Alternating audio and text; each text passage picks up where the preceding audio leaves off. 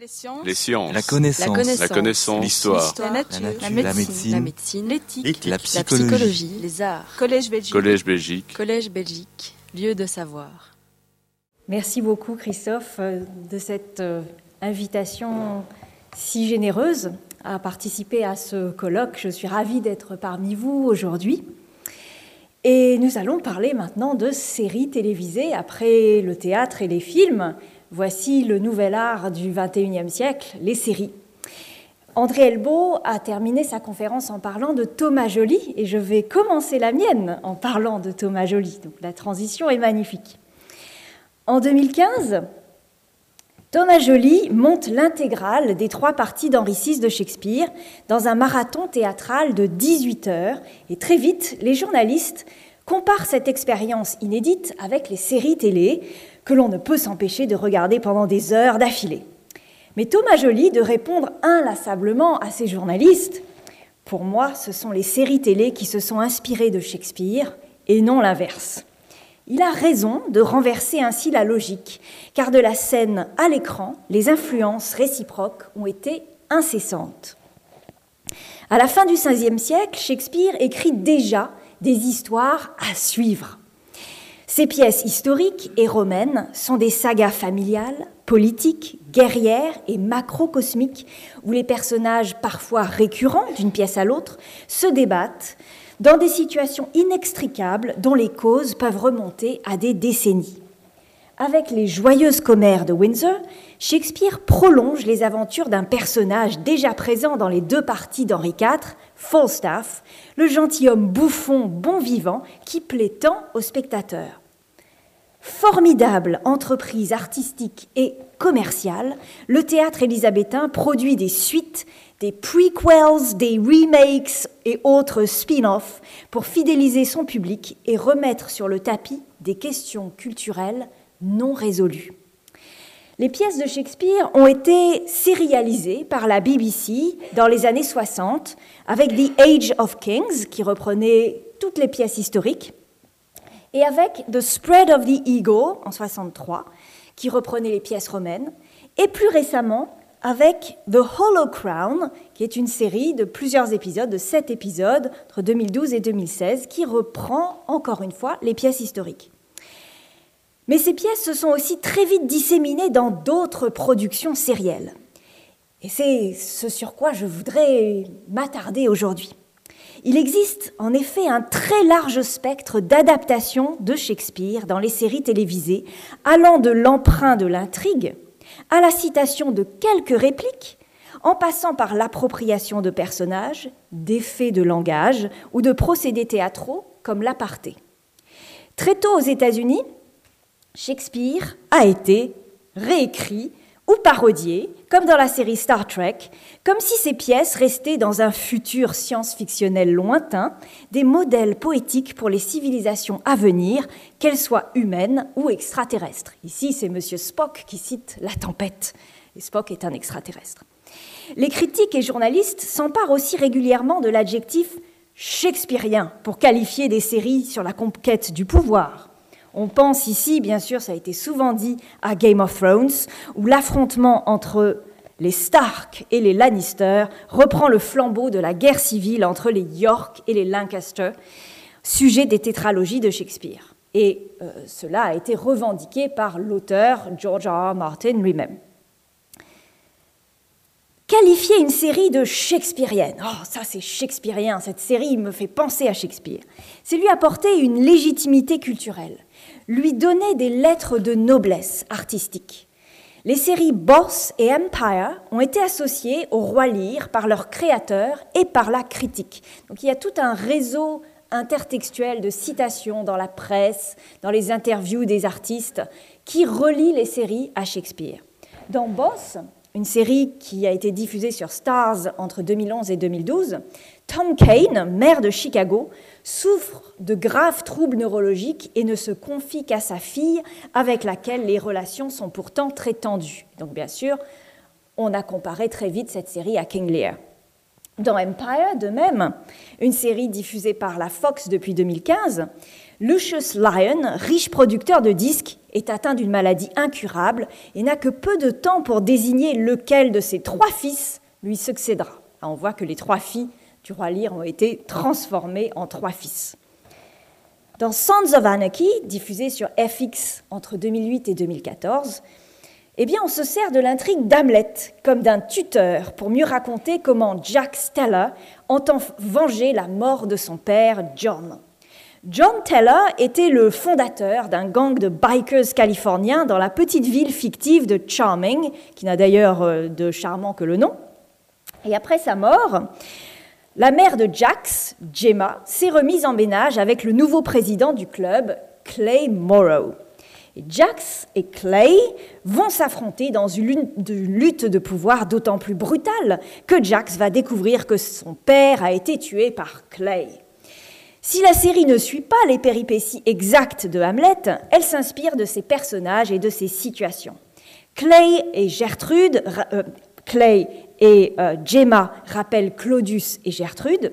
Tous les deux s'inquiètent de voir celui qu'on appelle parfois le prince dans la série The Prince remettre en cause l'autorité de Clay.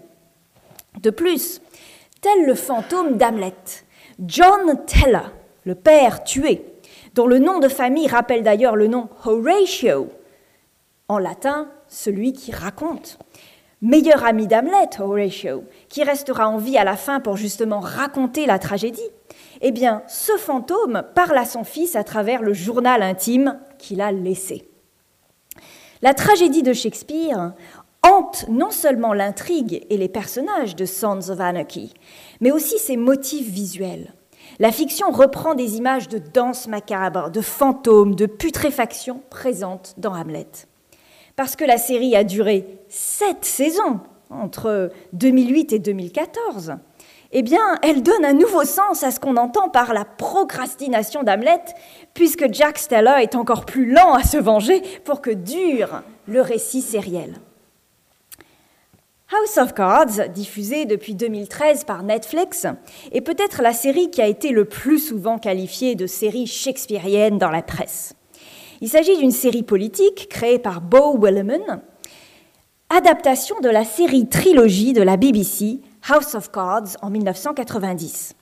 Et cette série de la BBC, House of Cards, du même nom, a été fondée à l'origine sur le roman de Michael Dobbs, qui fut un membre éminent du Parti conservateur britannique, et donc il parlait en connaissance de cause. Située à Washington, D.C., la version américaine de House of Cards suit la trajectoire politique de Frank Underwood, joué par Kevin Spacey, élu démocrate à la Chambre des représentants. Frank a aidé Garrett Walker à devenir président des États-Unis mais en échange de quelque chose. Il voulait le poste de secrétaire d'État, l'équivalent de notre ministre des Affaires étrangères. Mais juste avant l'investiture de Walker, il apprend que le président ne va pas honorer sa promesse. Furieux, Frank Underwood élabore alors un plan machiavélique pour obtenir plus de pouvoir. Il réussit à devenir vice-président à la fin de la saison 1, puis président des États-Unis à la fin de la saison 2. Frank est aidé dans ses complots par son épouse Claire Underwood, jouée par Robin Wright. Les liens entre la série et Shakespeare sont nombreux, allusions au célèbre scélérat des pièces, apartés théâtraux et citations explicites comme nous allons le voir. Avant de tenir le rôle de Frank Underwood, Kevin Spacey a joué Richard III sur scène à Londres et à New York en 2011 et 2012, juste un an avant que la série soit diffusée et il a ouvertement reconnu en entretien les influences shakespeariennes de la série. Tu es Lady Macbeth mariée à Richard III. Voici comment l'épisode pilote fut présenté à Robin Wright. À partir de là, on n'a plus compté les articles comparant House of, Cards, House of Cards à Richard III ou à Macbeth, ce qui invite les spectateurs à regarder la série à travers un prisme shakespearien et à s'attendre à certains développements narratifs D'ailleurs, comme l'écrit le Washington Post en février 2014, tous ceux qui connaissent les méchants des pièces de Shakespeare peuvent deviner ce qui risque d'arriver au personnage de Kevin Spacey. House of Cards a été présenté comme un mélodrame politique qui explore donc un monde d'intrigue et de corruption où un Richard III est marié à une Lady Macbeth. Dans le premier épisode de la série, parce que le président nouvellement élu ne lui donne pas le poste qu'il convoite, donc, Frank est aussi furieux qu'un Yago quand celui apprend que Cassio a été promu à sa place dans la pièce Othello. Même si Frank semble conseiller le président Garrett de très bonne grâce, il commence à saboter son travail et à œuvrer pour le remplacer. La manière dont Underwood profite en saison 1 de Peter Russo, élu à la Chambre des représentants, en le flattant, en le manipulant, pour finir par l'assassiner quand il ne lui est plus utile, évoque la relation qu'entretient Iago avec Roderigo. Comme Richard III et Iago, Underwood use souvent de l'aparté et s'adresse à nous, spectateurs. Par un mécanisme d'honnêteté perverti, il partage ses machinations et ses intentions de conquête. Ces apartés, dans lesquels la fiction enjambe son propre seuil, sont suffisamment rares dans la fiction télé pour conférer à la, série un caractère éminemment théâtral. Rendre les spectateurs conscients de la caméra revient à battre en brèche les conventions cinématographiques classiques. Ces dernières visent en effet à cacher normalement le mécanisme de la création artistique en imposant à l'acteur de ne jamais regarder la caméra afin de créer un univers aussi réaliste et naturel que possible. Et lorsque le personnage s'adresse directement à nous, il provoque un choc et nous force à réaliser la présence d'un artifice, la caméra. Le regard à la caméra introduit un retournement qui, selon le théoricien du cinéma Christian Metz, je le cite, désinnocente le dispositif et le souligne d'un gros trait à l'envers. Fin de citation. Les films shakespeariens limitent généralement cette technique aux méchants. Seuls les personnages liés à l'enfer sont en général autorisés à bousculer les conventions et à faire participer directement le public à leur machination. Donc la transgression formelle, regardez la caméra, ne fait qu'accompagner une transgression à l'intérieur de l'histoire l'esthétique classique n'est remise en cause que par un personnage, le méchant, qui se situe lui-même en marge. Ainsi, dans le Richard III de Richard Longcrane, réalisé en 1995, Ian McKellen se regarde dans la glace et agit comme s'il avait aperçu le reflet de la caméra ou le reflet du spectateur dans la salle, et il va alors se retourner et s'adresser à nous directement. Je vous montre cet extrait.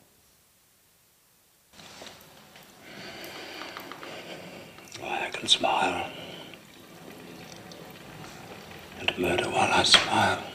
Attention, il va bientôt nous repérer. Wet my cheeks with artificial tears and frame my face to all occasions. Il nous voit. And therefore, since I cannot prove a lover, I'm determined to prove a villain and hate the idle pleasures of these days. Plots have I led. Ce dispositif du miroir avait d'abord été employé par Ian Richardson lorsqu'il jouait Francis Urquhart dans la version britannique de House of Cards au début des années 90. Et ce dispositif s'est retrouvé dans la version américaine lorsque Frank Underwood s'adresse à nous au début de la saison 2. Vous allez voir à quel point on reprend cette euh, représentation du Richard III qui se regarde dans un miroir et qui découvre les spectateurs dedans.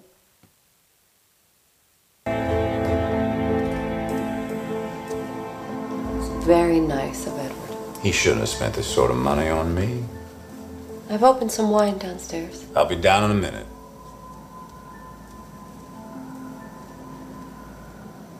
Did you think I'd forgotten you? Perhaps you hoped I had. Don't waste a breath mourning Miss Barnes. Every kitten grows up to be a cat. They seem so harmless at first, small, quiet, lapping up their saucer of milk. But once their claws get long enough, they draw blood, sometimes from the hand that feeds them. For those of us climbing to the top of the food chain, there can be no mercy. There is but one rule hunt or be hunted. Welcome back.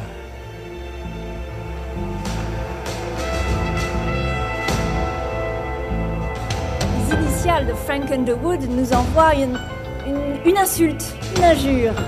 Fuck you. Hmm? À travers ses regards caméra, Frank invite les spectateurs à rejoindre son premier cercle d'alliés politiques et à devenir ses témoins, ses confidents, ses complices. De nombreux personnages ne savent absolument pas ce que mijote Frank, alors que nous, nous savons presque tout de ce qu'il manigance. Nous sommes ainsi encouragés à prendre son parti, ne serait-ce que pour éviter de s'identifier aux benets de l'histoire, à ceux qui sont manipulés. L'efficacité des manipulations de cet anti-héros repose sur sa capacité à garder les spectateurs de son côté, tout en commettant des actions répréhensibles qui devraient normalement susciter une résistance émotionnelle de notre part. Claire Underwood apparaît aussi manipulatrice et avide de pouvoir qu'une Lady Macbeth et œuvre en coulisses pour aider son mari à conquérir plus de pouvoir. Claire mentionne négligemment, comme ça, à la première dame, qu'elle n'apprécie pas l'assistante personnelle du président. Comme Iago, quand celui-ci laisse entendre à Othello que son épouse Desdémone pourrait entretenir une liaison avec Cassio, puisque l'assistante, apparemment, elle dit négligemment à la, à la femme du président, je crois que cette assistante a eu une histoire avec son ancien patron, suggérant qu'elle pourrait en avoir une avec le président, donc son mari. Comme deux Yago accomplis, Claire et Franck plantent des graines de doute dans les esprits et font tout pour qu'ils se développent. Underwood prétend ainsi qu'il n'est pas ambitieux. Il fait comme si le pouvoir qu'il obtenait lui était imposé, un art que maîtrise parfaitement Richard III lorsqu'il refuse la couronne en faisant semblant d'être pieux et désintéressé. La série, en fait, nous montre comment plusieurs personnages shakespeariens peuvent se retrouver dans un seul héros de fiction. Même si le personnage de Frank semble être surtout une adaptation de Richard III et Macbeth, euh, pardon, une adaptation de Richard III ou de Iago plutôt, il s'approprie aussi une réplique de Marc-Antoine dans Jules César. On va entendre cette réplique. You have to meet with Tusk. Why would he talk to me after I backstabbed? That's precisely why he'll talk to you. Well, I can't go to St. Louis? Tusk will come east. Your job is to get in the same room with him. What's the play? Remy Denton. Go. Get me Durant in person. I'll set it up. And Doug, let's make sure we're airtight on everything else. No Achilles heel. Yes, sir. Cry havoc, said he who fought chaos with chaos, and let slip the dogs of war. Il invite alors, par cette citation, il ne, il ne, dit pas que c'est Jules César, il ne dit pas que c'est une citation de Marc-Antoine dans Jules César. Hein. C'est à nous, spectateurs, de le, de le retrouver. Hein. Mais il invite les spectateurs qui auraient repéré cette euh, citation et le public américain qui généralement a étudié Jules César, c'est une, pièce qui est euh, souvent étudiée au lycée aux États-Unis. Donc il invite les spectateurs à repérer ces mots et à comparer le projet politique de Frank Underwood à celui de Marc-Antoine.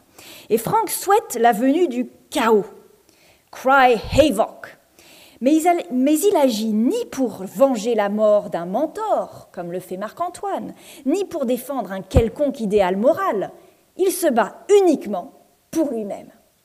Et dans l'épisode 2.5, il va assister à une reconstitution d'une bataille de la guerre de sécession, et il apprend qu'un de ses ancêtres est mort lors de cette bataille même qui est reconstituée.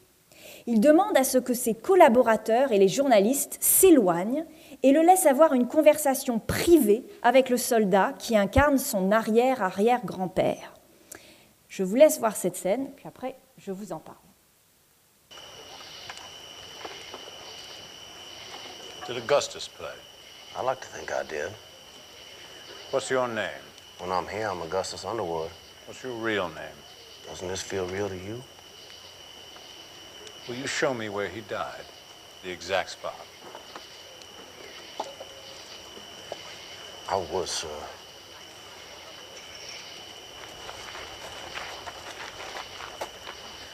I'm going to pay respects to my ancestor. I would appreciate a little privacy. We'll wait here. Little John on the move. Just beyond those trees. Thank you. I'll be good from here. Le dialogue autour de la réalité, entre guillemets, de la reconstitution de la bataille et du rôle tenu par l'acteur soldat n'est pas sans rappeler les mises en abîme shakespeariennes où les effets de fiction sont à la fois dénoncés et renforcés. Mais cette séquence évoque surtout la pièce d'Henri V où le roi se, se promène incognito parmi ses soldats lors de la nuit qui précède la bataille d'Azincourt. Mais là aussi, contrairement au roi de Shakespeare, Underwood n'a que faire de ses soldats. Sa venue n'est qu'un prétexte pour s'éloigner et aller discrètement négocier dans les bois avec un intermédiaire qu'il va rejoindre. Cette scène de la veillée avant la bataille qu'on trouve dans Henri V est souvent reprise dans les séries télévisées à travers la représentation qu'en a donnée le film Henri V réalisé par Kenneth Branagh en 89. Kenneth Branagh avec un seul N, ce n'est pas une coquille. Je vous montre cette séquence, comme ça vous pourrez la repérer dans d'autres séries et films.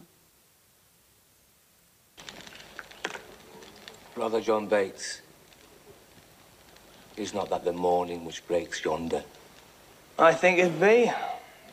But we have no great cause to desire the approach of day. We see yonder the beginning of the day. But I think we shall never see the end of it. Who goes there? A friend. Under what captain serve you? Under Sir Thomas Erpingham.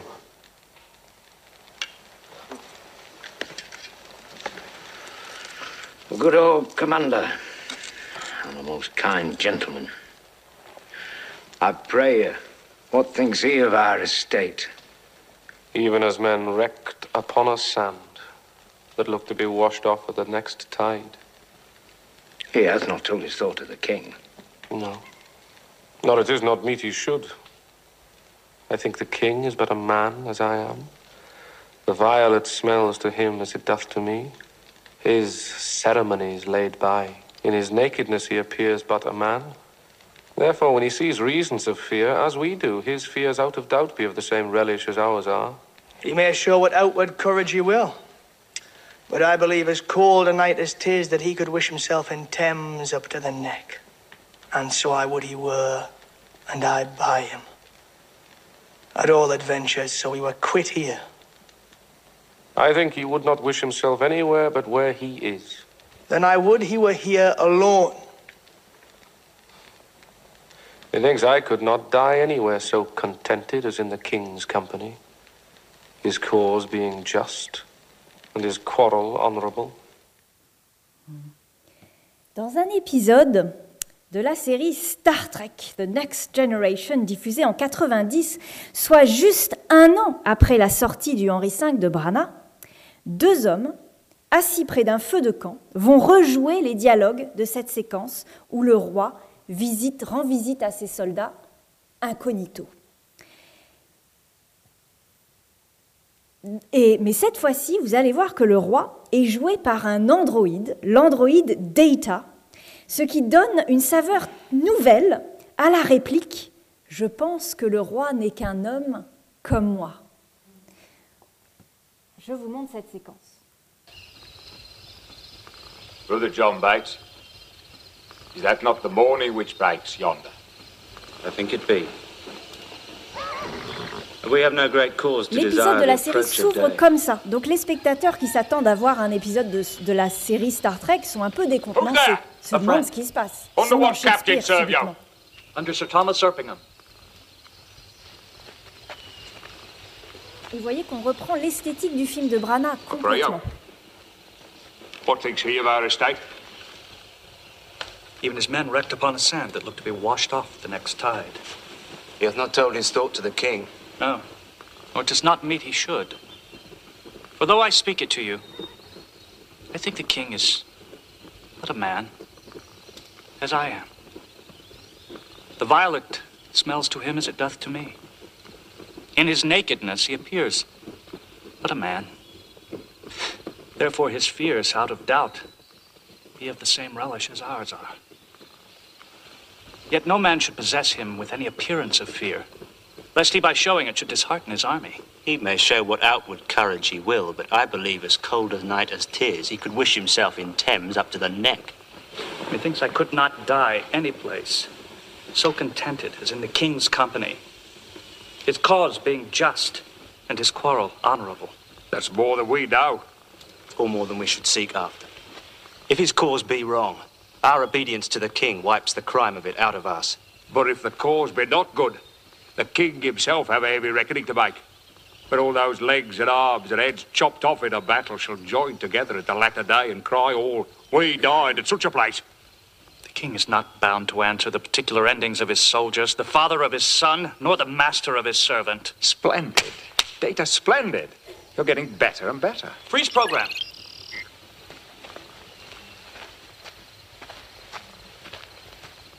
Vous connaissez Thank Patrick sir. Stewart, qui joue le Jean-Luc Picard, le capitaine, Branagh, and et qui est un grand acteur shakespearien.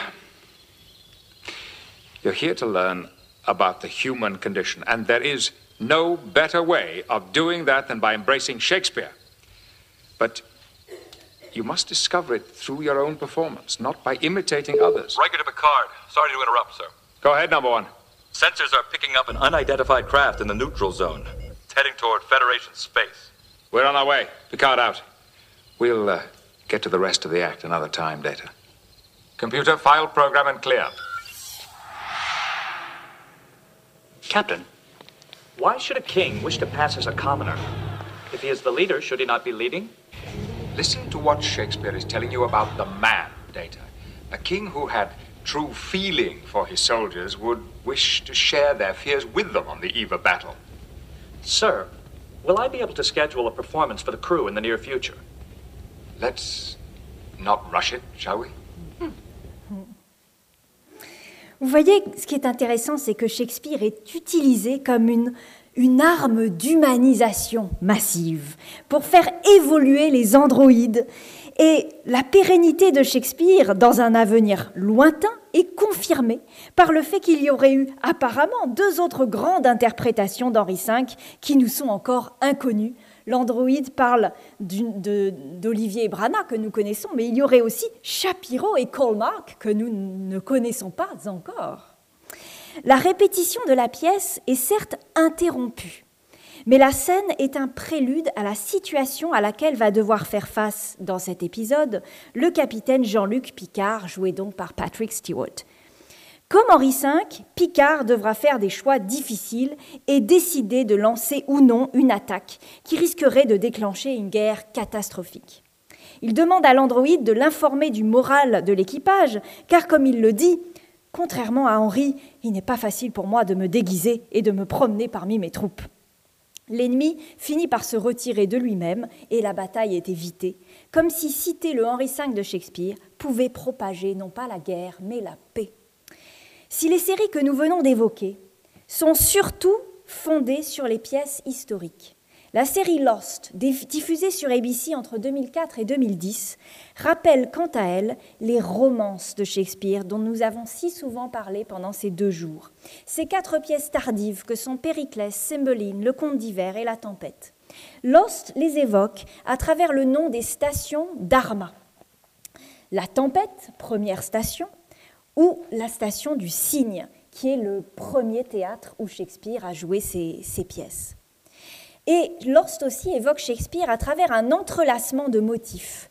Naufrage, lieux inconnus, pérégrination géographique, jeu avec le temps, perspectives multiples, personnages morts entre guillemets mais qui ressuscitent, enfants perdus, arnaque et déguisement, intervention magique ou surnaturelle, retournement incroyable de situation, retrouvailles et rédemption, ainsi qu'une tension extrême entre rêve et réalité. Tout ce qu'on trouve dans les romances de Shakespeare, on le retrouve dans Lost. La série multiplie les incarnations de Prospero, de Caliban ou bien de Ariel. Lost serait en fait une tempête où l'on ne découvrirait l'existence du, magicien démurge, Jacob, qui, Jacob, qui est en fait le, l'avatar de Prospero. On ne le découvrirait dans Lost qu'au dernier acte et pas au début, comme dans la tempête.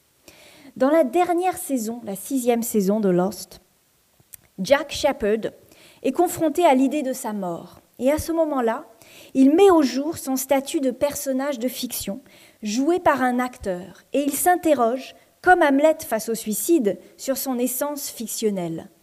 Suis-je réel demande-t-il à son père, l'équivalent de être ou ne pas être. Et là, toute petite dégression pour dire que si on voit to be or not to be, être ou ne pas être, euh, si Shakespeare a dit to be or not to be et pas to die or not to die, mourir ou ne pas mourir, ou bien il ne dit pas non plus to live or not to live, vivre ou pas vivre, il dit être ou ne pas être, parce que c'est aussi une réflexion sur le personnage de fiction. Est-ce que j'existe, moi, sur scène, acteur qui joue un personnage? Hamlet existe-t-il? Il est incarné devant nous, mais c'est toujours de la fiction. Mais ce qu'il nous fait ressentir comme émotion, ça c'est bien réel.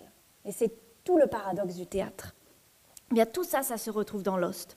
Les séquences en flash sideways, où on s'interroge sur la réalité de ces séquences, offrent des signes clairs de la mort de Jack, tel ce bref plan en forme de memento mori, où dans son rôle de médecin, il scrute la radio d'un crâne.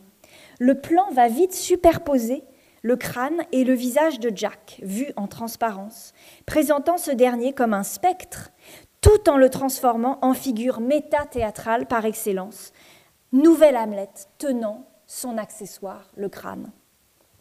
Lost est peut-être la série la plus shakespearienne qui soit. Si vous ne l'avez pas vue, si vous ne la connaissez pas, je vous invite vraiment à la découvrir tant elle montre à quel point la vie réelle et la fiction non seulement sont toutes deux évanescentes, mais se hantent et se construisent mutuellement.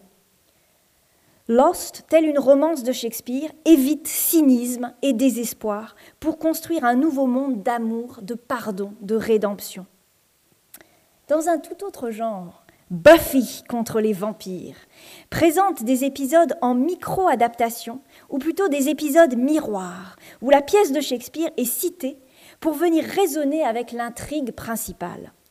Buffy, diffusée sur WB-UPN entre 1997 et 2003, est une série créée par Joss Whedon qui suit les aventures de Buffy, jouée par Sarah Michelle Gellar, une tueuse de vampires issue d'une longue lignée d'élus qui luttent contre les forces du mal, et notamment contre les vampires et les démons. Au cours des sept saisons que compte la série, depuis son adolescence passée au lycée de Sunnydale jusqu'à ses années de jeune adulte, Buffy est aidée par son observateur, Giles, un bibliothécaire qui la conseille et l'entraîne, et elle est soutenue par ses meilleurs amis, Alex, Xander dans la version originale, et par Willow. Dans les premières saisons, Buffy, eh bien, comme n'importe quelle adolescente américaine, étudie Shakespeare au lycée. Et dans l'épisode 3-18, épisode 18 de la saison 3, la classe étudie Othello, un cours qui entre en relation non seulement avec l'intrigue de l'épisode, mais avec tout un arc narratif qui court le long de cette saison et même de la série. La professeure demande pourquoi Iago agit comme il le fait. Quelle est sa motivation? Buffy apporte de très bonnes réponses parce qu'elle vient d'acquérir une faculté surnaturelle qui est de lire dans les pensées. Et bien sûr, elle peut donc entendre ce que pense sa prof. Extrait. Buffy. Right. Very good. Jealousy I knew that. clearly is the tool that Iago uses to undo Othello. But what's his motivation? What reason does Iago give for destroying his superior officer?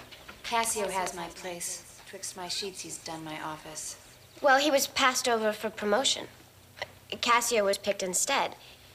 And people were saying that Othello slept with his wife. Buffy did the reading? Buffy understood the reading? Any other reason? Race! Um, good, Nancy. Can't overlook that. Is there something else at work here?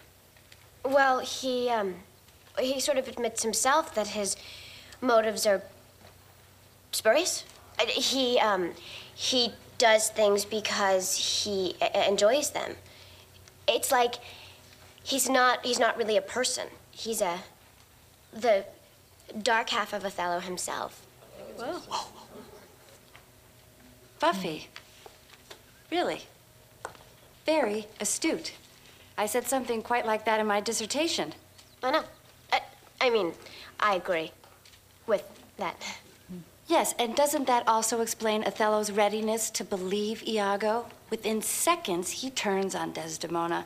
He believes that she's been unfaithful. And we're all like that. We all have our little internal Iagos that tell us our husbands or our girlfriends or whatever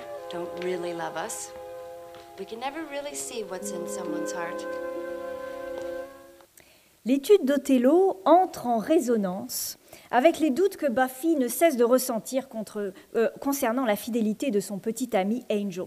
Et dans un renversement intéressant des rôles genrés, Buffy s'apparente à Othello, tandis qu'Angel tient le rôle de Desdemone.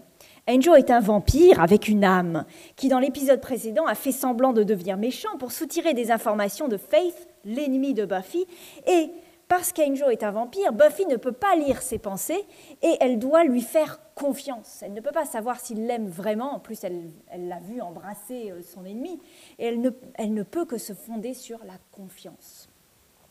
La fascination que ressent Joss Whedon pour Shakespeare a souvent été remarquée et discutée.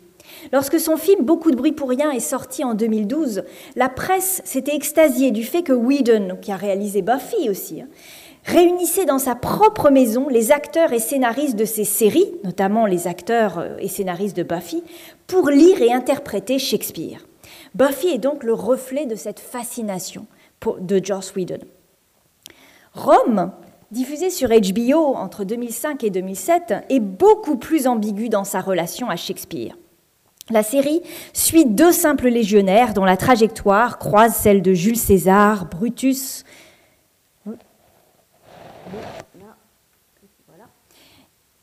croise également Cléopâtre et Marc-Antoine.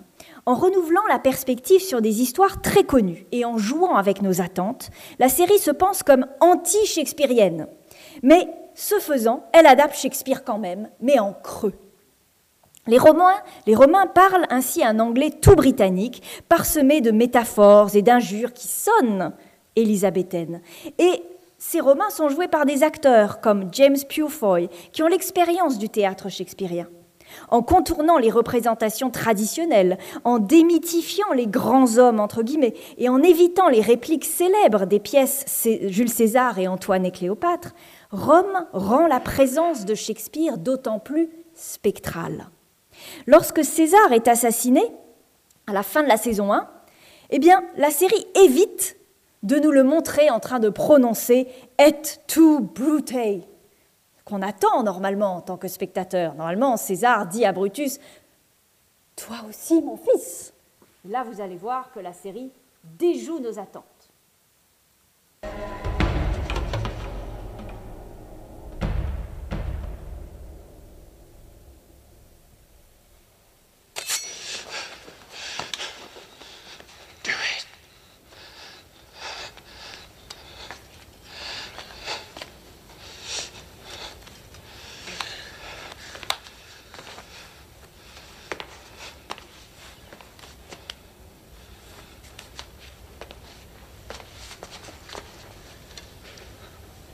Shakespeare, normalement, il le dit. Il dit cette réplique. On va voir ses lèvres un peu bouger. On se dit, ça y est, ça va arriver.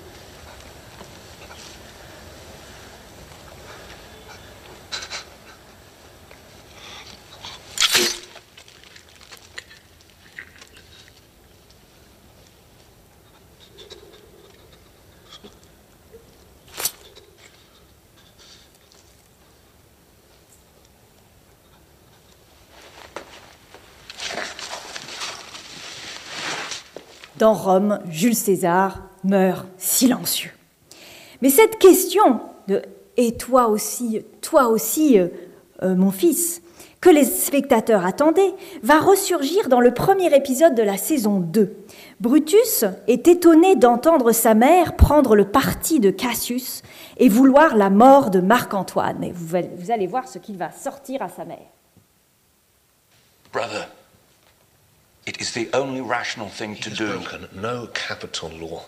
and he offers a truce which will preserve the public order. We have no right to take his life. Damn the law in his case. He's too dangerous to live. You exaggerate him. He is a vulgar beast.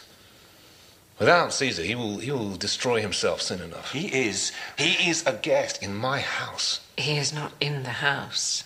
He is on the street.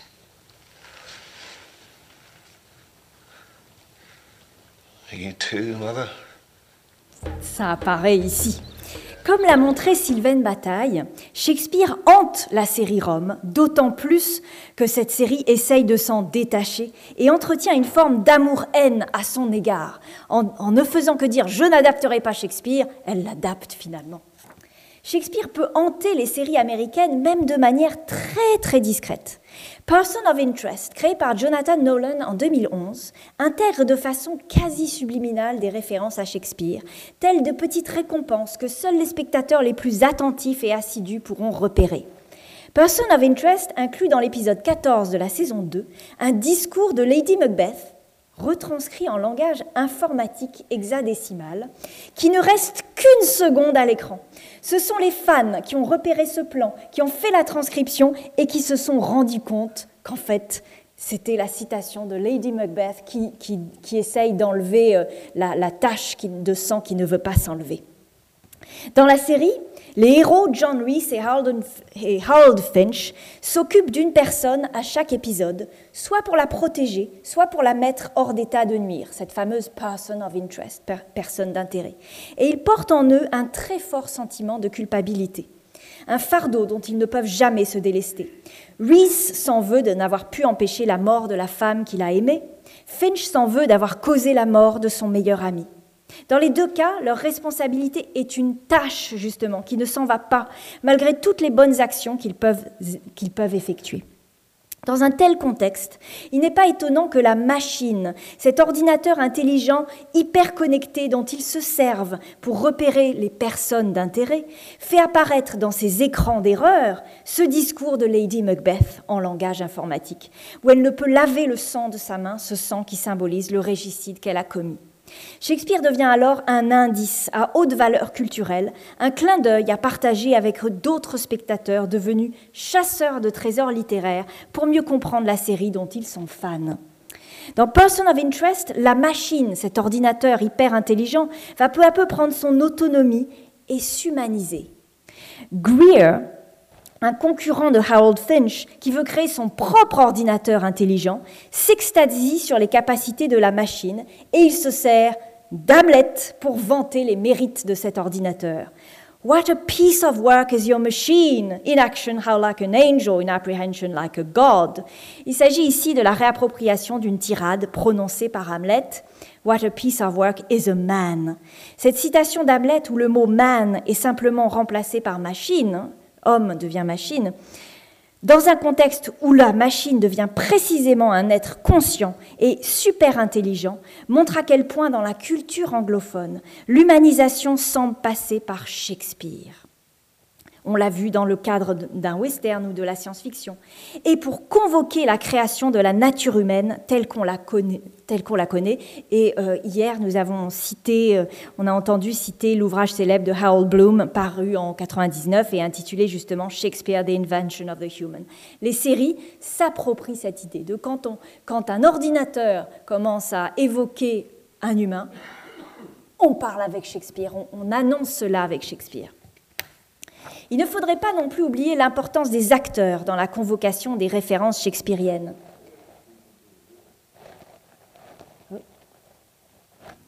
Dans Homeland, sur Showtime depuis 2011, Claire Danes, qui interprète l'agent de la CIA Carrie Matheson, évoque son rôle phare de Juliette aux côtés de Leonardo DiCaprio dans le film Roméo plus Juliette de Baz Luhrmann sorti en 1996. Ce rappel est rendu explicite dans l'épisode 3-5 de la série.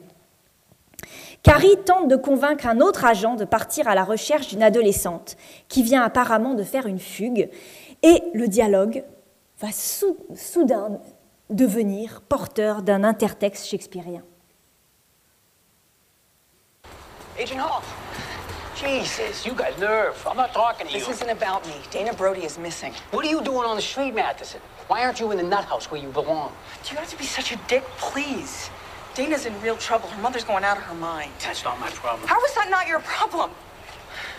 What if her father's still in the country? What if she's on her way to meet him? She isn't. She's also not in any trouble. How do you know? Because my guys have been listening in on Dana and her boyfriend for weeks. This, it's two teenagers run away on a fuck fest. Romeo and Juliet. You do know how Romeo and Juliet ends, don't you? Not well. Get over yourself, Matheson. Preuve de son importance. Cet extrait a été choisi comme bande-annonce officielle par Showtime, la chaîne de diffusion, et cette chaîne l'a diffusé sur YouTube en octobre 2013, peu avant la sortie de l'épisode, pour en faire la promotion. Les scénaristes et producteurs sont ainsi très conscients du pouvoir des références shakespeariennes auprès du public anglophone et les utilisent dans leur stratégie de promotion. Alors pourquoi? Pourquoi Shakespeare se retrouve-t-il dans autant de séries sous tant de formes? D'abord parce que Shakespeare a pensé la plupart des situations humaines dans leur souffle, leur richesse, leur complexité. Ensuite parce que Shakespeare pratique l'hybridation des genres, mêlant le drame et la comédie, l'intime et le grandiose, le sublime et le grotesque. Mais aussi et surtout parce que ses pièces présentent les personnages dans toutes leurs contradictions et ambivalence. Comme les plus grandes séries contemporaines, Shakespeare pose un regard kaléidoscopique, quasi parfait sur ses protagonistes. Les héros, qui peuvent paraître sympathiques au premier abord, peuvent se révéler des criminels de guerre, tandis que les plus grands scélérats pourront nous faire comprendre leurs desseins et acquérir une profondeur exceptionnelle. Parce que les séries se déploient sur le long terme, elles installent la fiction au cœur de notre réalité quotidienne pour mieux l'interroger. Shakespeare semble ainsi être convoqué dans les séries pour parler de tensions entre illusion et réalité ou bien des longs processus d'humanisation. Quand les deux thématiques se retrouvent, les tensions entre rêve et réalité et processus d'humanisation, se retrouvent dans une seule série, comme c'est le cas très récemment dans la série Westworld, la nouvelle fiction de Jonathan Nolan sortie début octobre avec un grand acteur shakespearien dans un des rôles principaux, Anthony Hopkins, eh bien, on peut s'attendre à de nombreuses références shakespeariennes. Westworld est un parc d'attractions futuristes recréant le Far West avec des androïdes qui sont réinitialisés à la fin de chaque boucle narrative. Les visiteurs peuvent faire ce qu'ils veulent avec les androïdes. Ils peuvent les violer, les tuer, sans aucune conséquence. Mais à la suite d'une mise à jour du programme de ces androïdes, les dirigeants du parc sont confrontés à des bugs informatiques dans leur comportement. Les androïdes ont l'air de prendre soudainement conscience de leur situation. Ils deviennent de plus en plus euh, humains. Ils commencent à parler en citant, je vous le donne en mille, Shakespeare. Et dès le premier épisode de cette nouvelle série, La Tempête, Henri IV, Le Roi Lear et Roméo et Juliette sont convoqués. Et Anthony Hopkins rappelle aussi tous ses rôles shakespeariens. Petit extrait, c'est le dernier. Tell me, what happened to your program?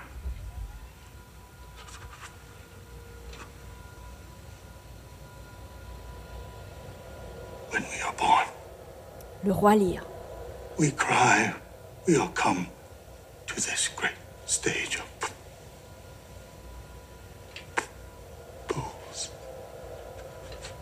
That is enough. What is your itinerary?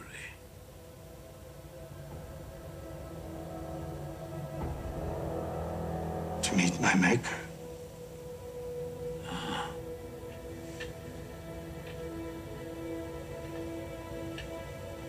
Well, you're in luck.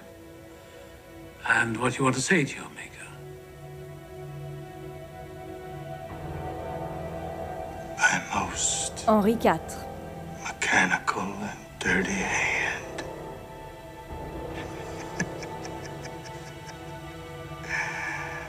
I shall have such revenge. Le Roi Lear, à nouveau.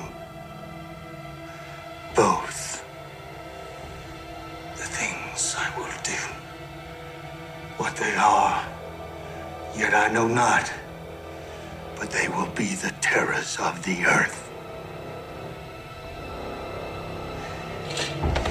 You don't know where you are, do you? You're in a prison of your own sins. Turn it off.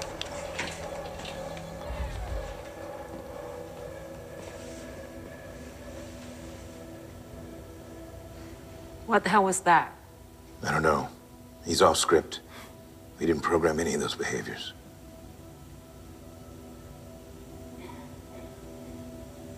Shakespeare. We've used this host in a number of different roles, have we not? Since I've been here, he's been Abernathy for 10 years. He was sheriff for a while before then, and before that.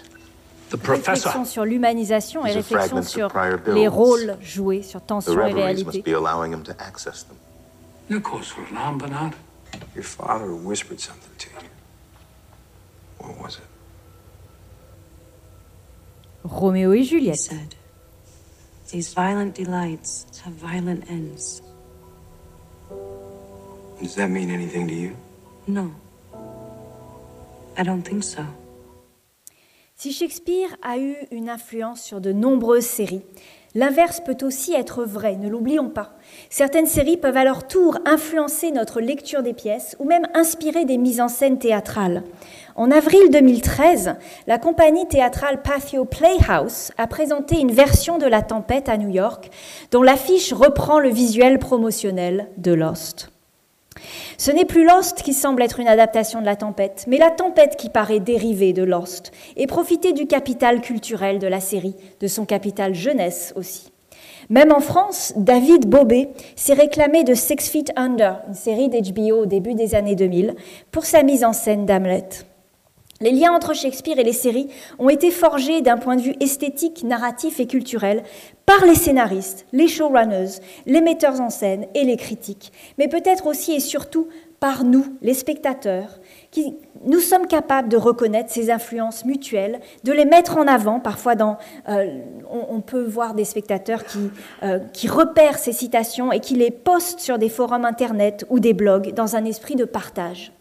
400 ans après, Shakespeare continue à être un grand créateur de séries. Comme au temps du cinéma muet, où tant d'adaptations cinématographiques de son œuvre ont vu le jour, il contribue à légitimer un nouvel art de la narration, la série télévisée, qui n'en finit pas de nous émerveiller et de penser l'humain et l'interaction entre le réel et l'imaginaire. À suivre. Merci.